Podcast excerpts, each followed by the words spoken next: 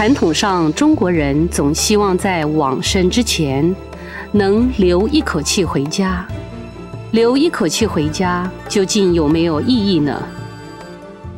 这个这个也是世俗的观念呐，总觉得，呃，人已经死了，死在家里头就比较好嘛。事实上，现在呀，在欧美，在开发的这个已经开发的国家，人死在家里的人是很少的，就是家里头那么小。家庭啊非常小，只有一个房间，一个客厅，都是小小的一个小厨房，连着客厅在一起。你回家以后没地方放啊，停尸没地方停啊，所以说呢，在西方啊，人就死在医院，从医院就到就到殡仪馆，然后就到火葬场或者就到坟场，那就这样的过程，没有必一定要到到到回到家里去啊。没有这个，这个也是我我们这个中国人或者是我们台湾人的一种习俗啊。呃，有的人呢，他根本一死亡以后，他就马上就离开了。啊、呃，我我说到了啊，又介绍到罪业特别重的人，马上就下地狱；最这个福报或者是呢修行特别深厚的人，他马上就升天或者是升佛国。那。有个有没有口气留留到回家去？这个毫无意义。向死者道别，让生者放下，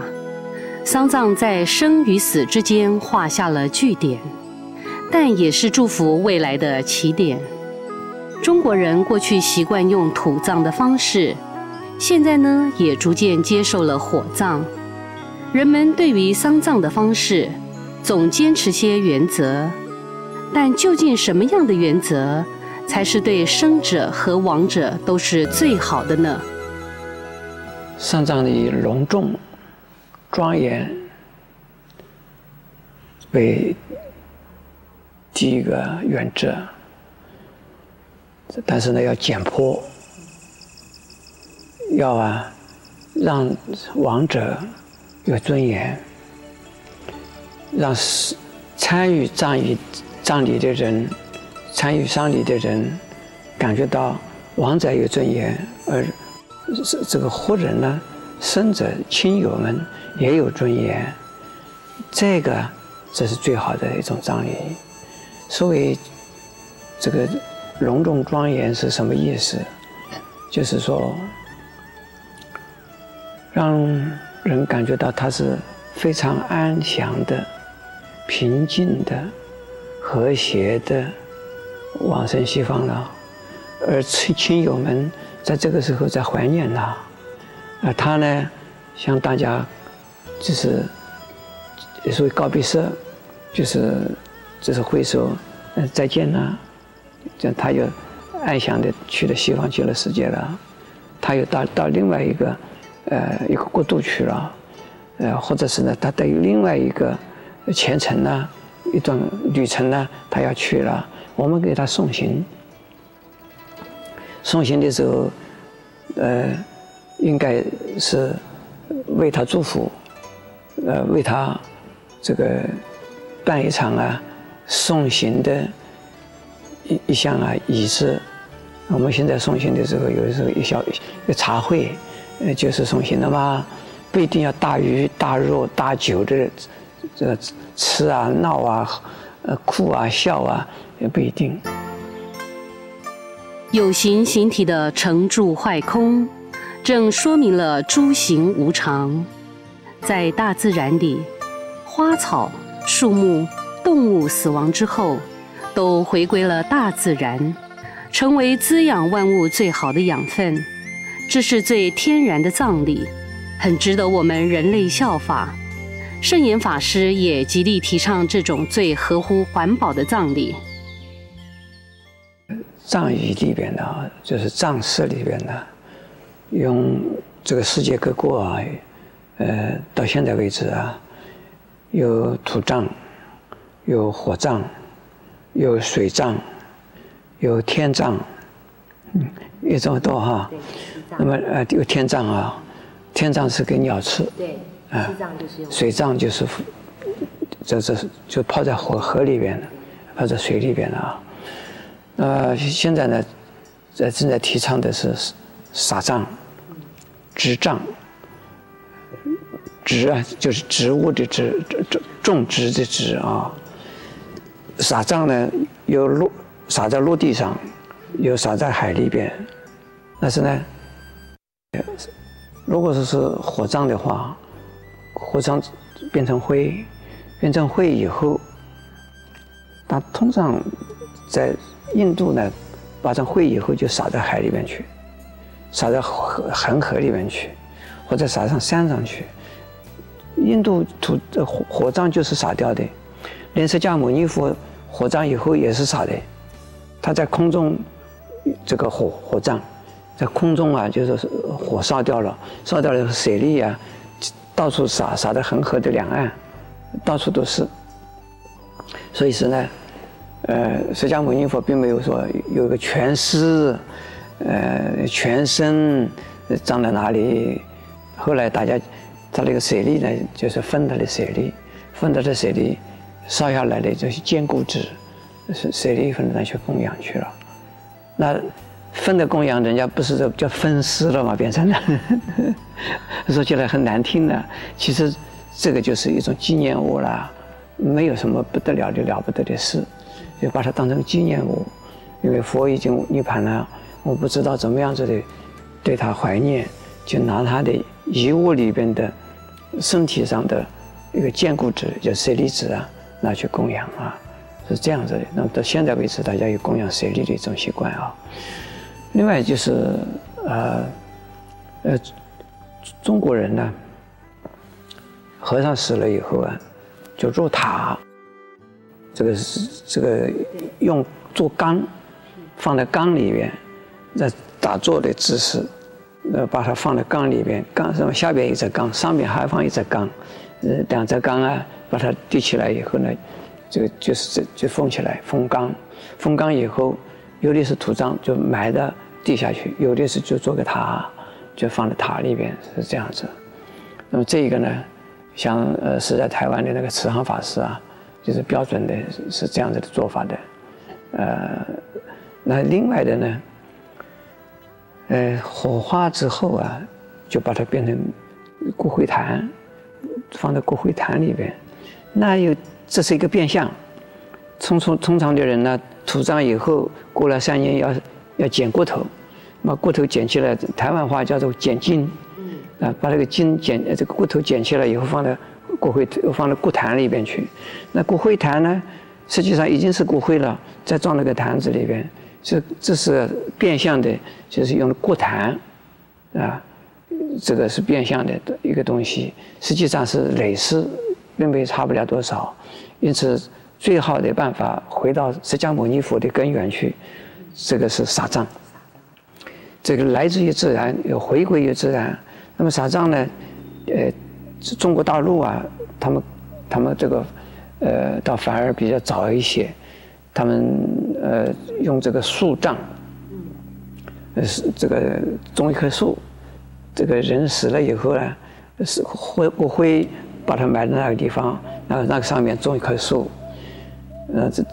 然后就把这棵树把它当成他那个纪念品了，这也有问题，也有问题啊，那树死了怎么办？啊，树死了没办怎么办？还有呢？种了一棵树以后，其他的人不能再、再、再、再埋另外一个人埋进去，他还是同样的占有一个空间，不过他那个空间里面种了一棵树而已，是这样子。那么有的人是花葬，呃，种花，呃，这个上面呢种上花，这这个这埋在地下，让上面种花，呃，那其实以以后永远要种花，不种花不行了，嗯，这个也有问题，所以我们现在是呢提倡啊。植葬，植啊，就栽种种植，像植物一样的种下去，就是把那泥泥这个泥泥里边呢，打几个洞，然后把这个骨灰呢弄得粘得细细的，粘粘上粉末，跟土壤完全相同，跟土壤结合。那过了一段时间以后，可能个这个介质磷脂比较多，磷脂已经烧掉，介质还在，那把这个土壤把它再再改造一下，重新再可以再滋长。我们现在在在提倡这样子的一个葬法，叫自然的植葬法。那么这种葬法是最经济、最不占有啊空间，呃，在同一个空间里边呢，呃，可以有许多许多的人永远可以一直站下去。这个人力骨灰正在磨细了以后啊，很少哎，没多少的。然后呢，回归大地以后，很快就变成泥。所以化为春泥更护花，实际上真正是植葬，才是真正能够化为春泥。化作春泥更护花，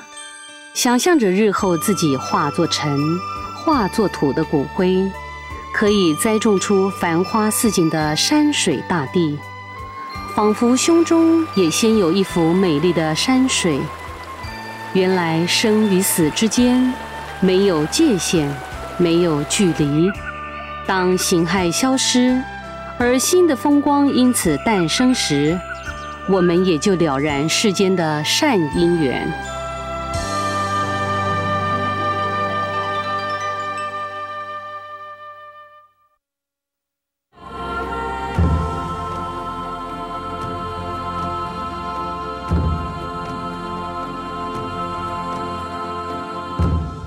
中国哲学家庄子说：“死是大自由，可以以天为盖，地为果，可以是蝼蚁苍蝇腹中食。不论是哪一种，亡者跟亲友都因此能在生与死之间自由潇洒地来去，这也是善终的大福气吧。了解死亡，你就不怕死亡，不会等死。”但是不会怕死，了解死亡就是要做好死亡的准备。我们呢，人一出生呢，就已经命中注定的那一天一定会到。有的是来来的早一点，有的是来的迟一点，有的是来的中间，啊，这个一定会来。这准备好死亡，那你把生前的事要做的事，赶快的要做。还有呢。对于身后，你不要让你的亲人、友人呢麻烦，你要处理的事情赶快处理掉，或者是呢，你预立遗嘱、预立遗言呢，让交代一下这个后边的人，让后边的人呢，让亲友们呢，这个知道怎么做法，不要弄到最后啊，他这是直接死了，这抛下了好多的问题。这个都没有处理，因为最初不想的不想自己要死，想不到自己要死，自己也不想死，结果一下子就死掉了。死掉了以后呢，财产没人没有处理好，家族的问题没处理好，有许多的自己的遗愿没有了，那跟人与人之间的关系没有处理好，那死了以后啊，人家还在骂，呃，呃，背后人家是这死后就骂，骂死人啊！死自己死了还被骂，就不需要这样子。一定呢，就是准备死亡，随时随地做好死亡的准备。所以最好呢，一年立一次遗言，预立遗言，呃，自己交交代一下，有什么事情怎么处理，什么事情怎么处理。自己是，还有呢，自己要到哪去，晓得要自己要到哪里去，自己愿意要到哪去，这个。准备死亡就是准备的，我结束了这个旅程，我的下一站，呃，下一站的旅程是什么？那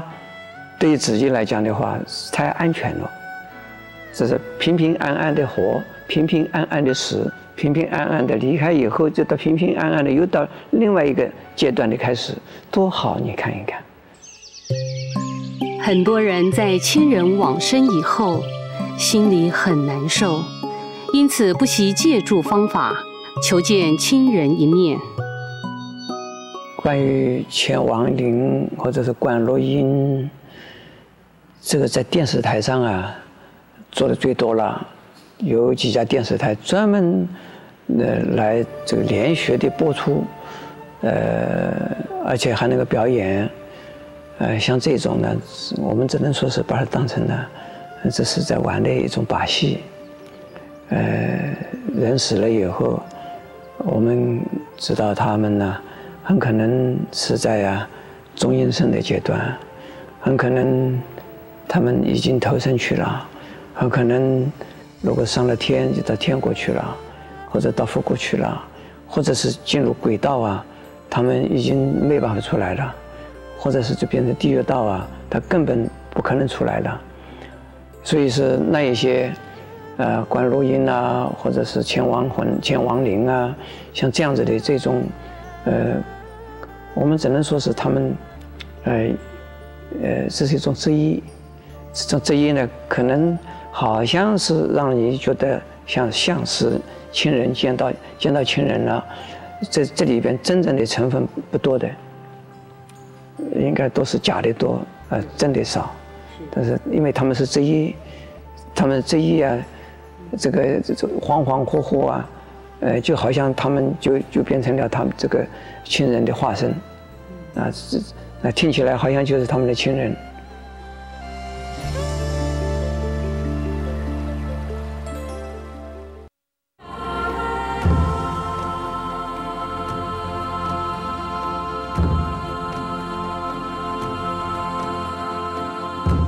由于有了死亡，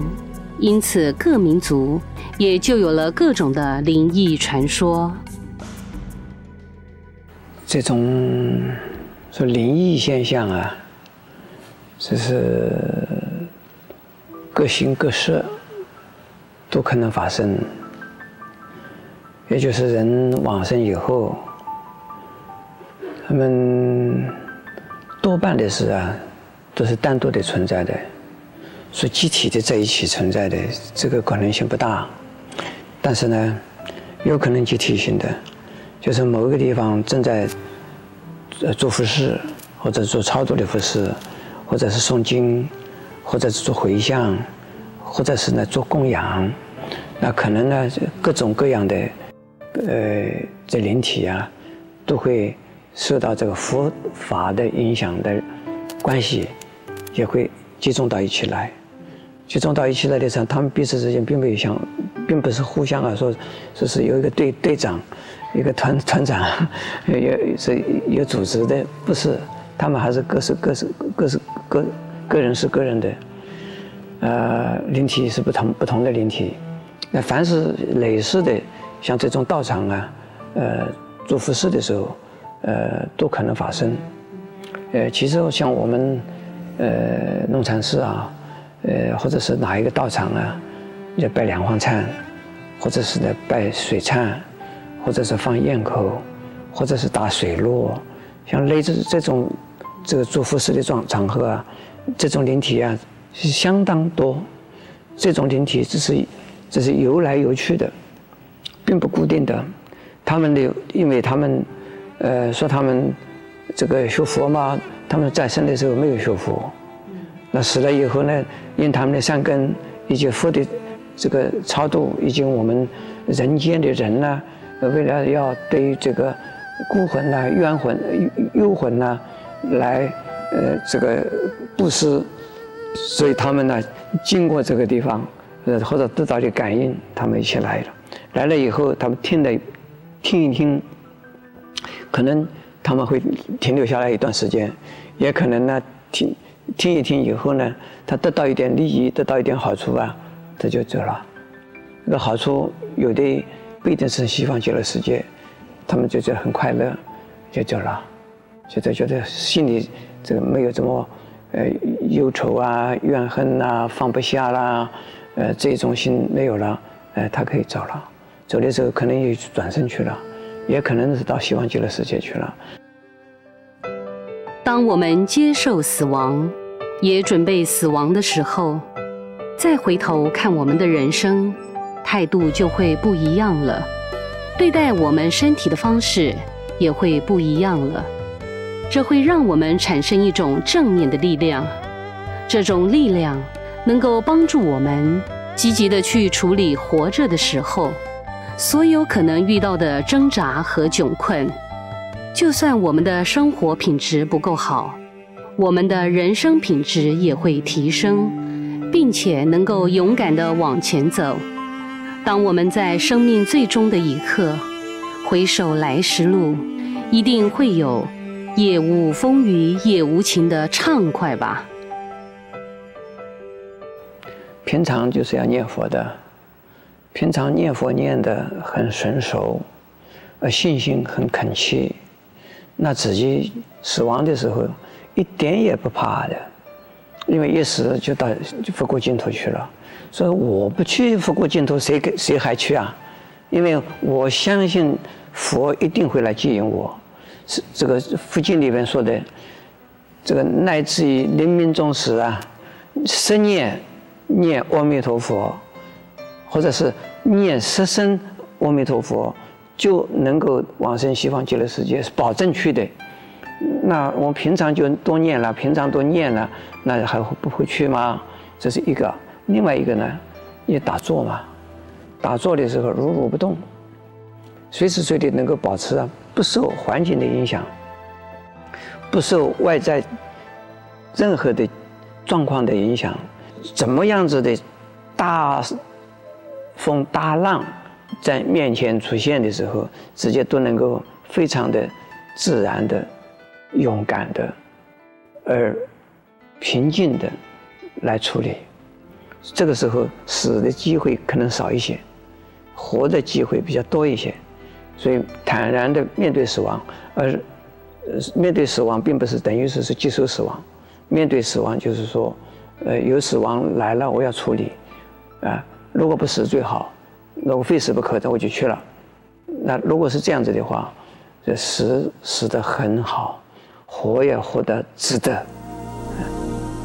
当我们能够用平常心来面对死亡，就能够创造人生正面的价值，因为我们懂得珍惜活着的每一刻，保持善念在言行举止之中，同时呢，用积极的态度过每一个日子，直到死亡来临的那一天，我们无有恐怖，没有遗憾。